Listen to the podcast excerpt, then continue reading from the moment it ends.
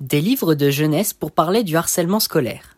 Un article de Éléonore Cartelier, docteur en littérature britannique à l'université de Grenoble-Alpes, et Sylvie Faré, doctorante en littérature à l'université de Grenoble-Alpes. Un article repris du site The Conversation. Un enfant qui perd son sourire, fait des cauchemars, a des colères plus fréquentes, devient susceptible, se plaint de douleurs inexpliquées, un écolier, un collégien, un lycéen, dont le niveau scolaire baisse, a une capacité d'attention diminuée, manifeste parfois une aptitude provocante vis-à-vis de ses camarades, ou, au contraire, s'isole, voilà autant de signes qui peuvent alerter sur une situation de harcèlement et qu'il ne faut pas minimiser en tant que parent, enseignant ou professionnel de l'enfance. Alors, comment lutter contre ce fait de société qui touche un élève sur dix? Comment sensibiliser et former les élèves prévenir des risques, mais aussi prendre en charge les victimes, comme l'annexe de la loi du 8 juillet 2013 nous y invite.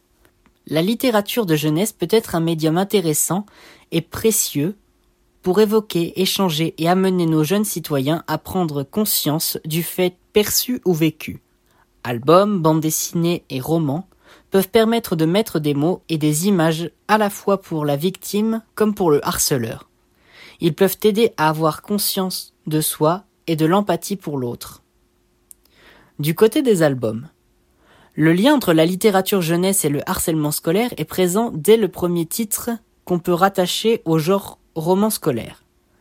Tom Brown's School Days, publié en 1857, le personnage principal est envoyé en pensionnat pour ses années de collège et de lycée, se confronte rapidement au harcèlement au travers de la figure de Flashman qui tyrannise physiquement et émotionnellement les jeunes élèves.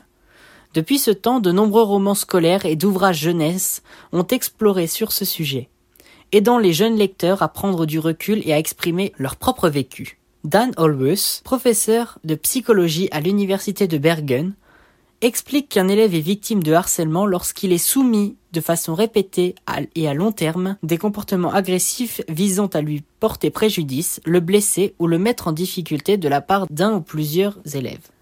Un cas de figure qui structure par exemple l'album Tyrannono de Gilles Chouillard. Dans la cour de récréation, un jeune théropode endure les moqueries, intimidations et bousculades à répétition de ses camarades.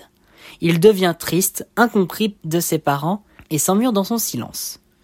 Mais en deuxième partie, l'histoire bascule, car malgré les humiliations subies, le jeune tyrannosaure n'écoutant que son courage, n'hésite pas à sauver celui qui le maltraite au péril de sa vie.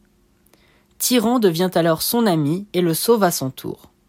Ce récit porté par les couleurs vives et des personnages expressifs met en avant le ressenti des protagonistes. Il offre aux jeunes la possibilité de prendre conscience de ce processus de harcèlement qui s'amplifie parfois très vite. Il peut aussi aider la victime à trouver en lui la force, la solution pour que les choses s'arrêtent. Des séquences pédagogiques peuvent être mises en place par les enseignants et enseignantes de grandes sections de maternelle autour de cet album. Autre lecture qui peut susciter la parole, cette fois avec des élèves de primaire, Rouge de Yann de Tinder, qui raconte l'histoire d'Arthur, un garçon timide qui rougit facilement.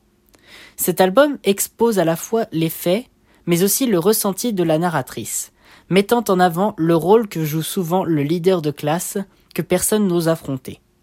L'auteur joue à la fois avec les techniques graphiques très nombreuses, fusain, aquarelle, papier collé, mais aussi une palette de couleurs réduite pour évoquer les émotions du personnage. Il utilise hors de cadre afin de stimuler l'imaginaire du lecteur mais également pour accentuer certains effets comme la méchanceté de Paul. Rouge est un magnifique album qui s'adresse à la fois aux victimes, aux harceleurs, mais aussi aux témoins, invitant chacun à réfléchir sur ses paroles, ses actes et ses conséquences. BD et romans graphiques. Du côté des bandes dessinées, dans la collection des Max et Lily de Dominique Saint-Mars et Serge Bloch, le numéro 67 porte sur le harcèlement scolaire.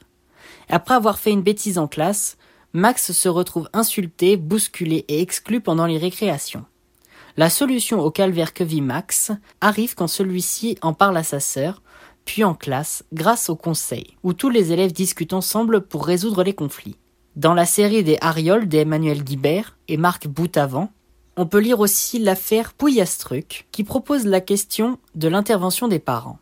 Seul à la récré d'Anna Bloss et Noémia Grohan, dépeint avec humour des situations compliquées avec la famille ainsi que l'institution scolaire, qui peine à trouver une solution convenable et explicite le triangle victime-bourreau-témoin. L'adolescence est une phase de transition, de changement physique, de mutation, où le passage de l'enfance vers l'âge adulte n'est pas sans complexité, et vécu de façon différente par chacun. S'accepter, se retrouver, reconnaître l'autre dans la différence, autant de questions qui nous invitent à nous poser un très beau roman graphique. Jane, le renard et moi, d'Isabelle Arsenault et Fanny Britt. Accessible dès le CM2, l'ouvrage met en scène l'histoire d'Hélène, une jeune fille qui subit les insultes et les moqueries, orales et écrites, de ses camarades, à cause de son aspect physique. Son unique refuge, la littérature, et plus précisément le roman de Jane Eyre de Charlotte Brontë. Par la suite, lors d'un séjour avec sa classe en extérieur, elle fera deux rencontres qui vont redonner des couleurs à sa vie. Celle d'un renard, dont le regard la bouleverse, et celle de Géraldine, pour qui elle a le sentiment d'exister et qui deviendra son amie. La plume de Fanny Britt transcrit de manière subtile les tourments de l'adolescence et développe la réflexion autour de l'acceptation de soi. La mise en page, avec un jeu de cadrage et de décadrage, permet de donner un effet cinétique que nous retrouvons aussi dans le choix de la taille et les rythmes des images qui varient d'une page à l'autre et selon ce que l'auteur veut mettre en avant dans le récit. Le livre existe aussi en version audio. Des Bleus au cartable de Muriel Zucker est un roman pour jeunes adolescents qui a l'intérêt de montrer le harcèlement à travers trois points de vue. Lana, la victime, Ralph le bourreau et Zélie la témoin. La focalisation interne change à chaque chapitre permettant au lecteur de s'identifier aux trois personnages tour à tour. Ce livre permet donc non seulement de comprendre la situation de harcèlement du point de vue de la victime et du témoin, et ceci est plus rare du point de vue du bourreau. En effet, toute situation de harcèlement comporte au moins un bourreau. Et il est intéressant d'analyser les raisons qui poussent un enfant à devenir le bourreau d'un autre et quelles solutions existent pour faire cesser ce cercle vicieux. De nombreuses vidéos sont disponibles sur la plateforme éducative Lumni des ouvrages tels que le harcèlement scolaire en 100 questions permettent aussi d'apporter des réponses aux questions les, plus fréquemment posées sur le harcèlement et d'apporter des solutions.